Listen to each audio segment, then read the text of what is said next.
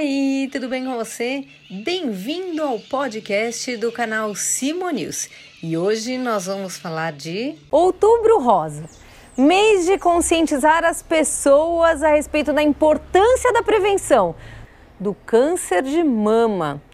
A cada ano, o número de diagnósticos aumenta, mas por quê? Quem vai explicar é o convidado de hoje, Dr. Fábio Madruga. O que é, como surgiu o Outubro Rosa e por quê? O Outubro Rosa uh, teve seu início né, na década de 90, né, nos Estados Unidos, em função da nossa da preocupação de hoje, né, do aumento de casos. Só que naquela época eh, não tinha assim tanta informação a respeito da doença. Tá. Eh, hoje nós temos, né? Então precisava um start para que eh, desse mais atenção né, aos casos crescentes né, de câncer de mama. Como enfrentar essa situação? Olha, Simone, são, é, são várias medidas, tá? São várias medidas. Ah, a primeira, né, mude seu, mude seu hábito o quanto antes melhor. Hoje, a mulher, as pessoas, de modo geral, têm muito acesso à informação, né? E como se prevenir, ir ao médico com frequência e tudo mais. E aí, assim, por que, que esse número aumenta tanto? Então, é, essa é uma situação que é um pouco meio que é, inerente ao avanço da sociedade. Né? A tá. sociedade é, uma, é, o preço da modernização, da tecnologia, da, da modernidade. Né? E os tratamentos? Então, os tratamentos estão assim, é, a galope né, também. É, são as vantagens da tecnologia, né? E mesmo em tempos de pandemia nós temos semanalmente simpósios, recursos, então direto trabalhos assim a todo vapor com pesquisas em técnicas cirúrgicas, medicamentos mais direcionados, né? Hoje nós temos uma, uma decisão totalmente compartilhada com o paciente. Hoje a mulher tem toda a possibilidade de discutir o seu tratamento, né? tá. de, de, sugerir, de ouvir, de discutir com o médico. O médico tem a obrigação de explicar os, os riscos, os benefícios né? da cirurgia conservadora, da mastectomia, que evoluiu muito a técnica. Né? E facilitando o retorno às atividades, né? o pós-operatório e até a própria reinclusão, reinclusão na sociedade, né? Sim. É a adaptação. Doutor, uma coisa interessante, assim, muita gente é, reclama da mamografia, que é um exame muito importante, inclusive, para o diagnóstico, né? Eu acredito. É, que dói. Vai, é, acredita-se na melhora desse método para eliminar essas dores ou tem alguma outra forma de fazer esse, esse exame? Vamos, vamos lá. Mamografia, no momento, é o exame ideal para a detecção precoce do, do, do, câncer de mama. Muitos Tá. falam em prevenção do câncer de mama. Isso é um, é um termo, com a mamografia, é um termo assim, é, de certa forma, tecnicamente equivocado. É, o termo correto seria detecção precoce do câncer de mama.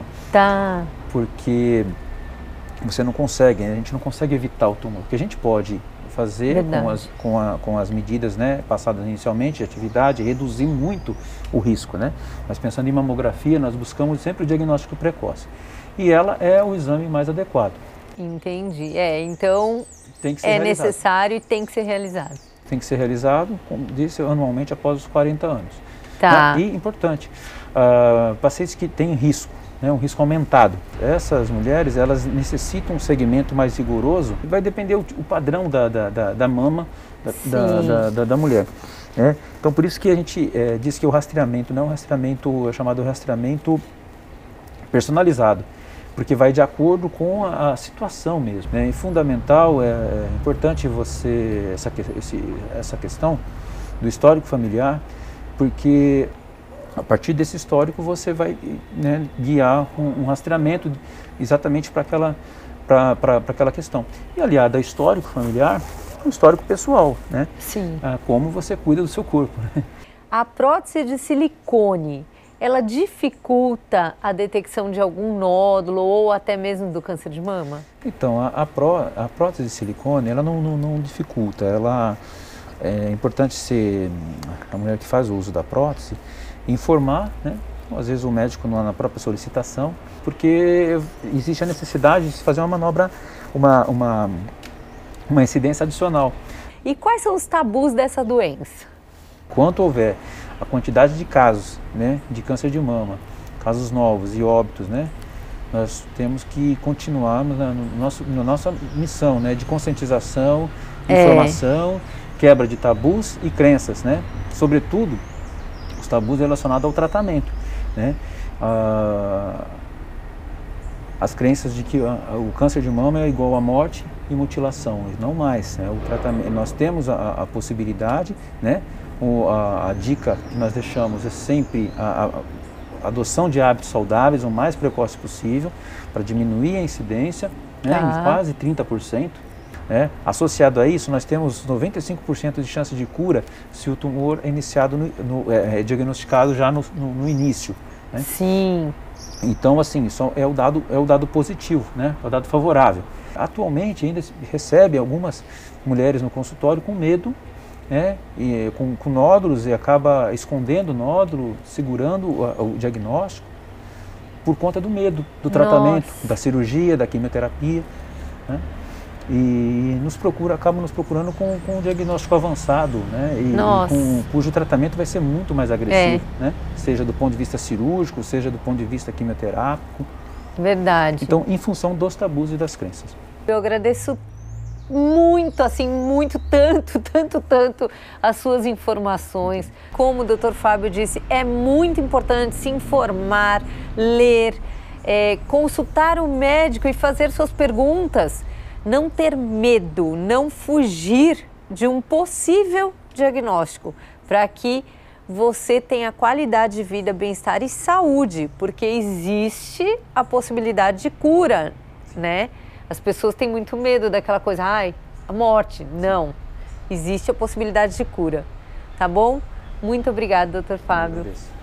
Gostou desse vídeo? Então compartilhe com seus amigos e familiares. E olha, não se esqueça do projeto Lenço Rosa. É possível você colaborar com pessoas com câncer. Todas as ações que realizamos estão na descrição desse vídeo. Então, veja lá qual o melhor jeito que você pode ajudar alguém que está em tratamento de câncer. E você já conhece o Immunity Initiative?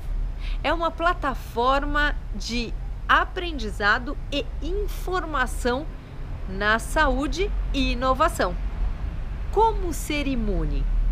Pois é, entre no site www.immunityinitiative.com.br e também nas redes sociais e saiba mais. Simo News, aqui coisas boas acontecem. Obrigada por me acompanhar e até o próximo podcast. Até mais!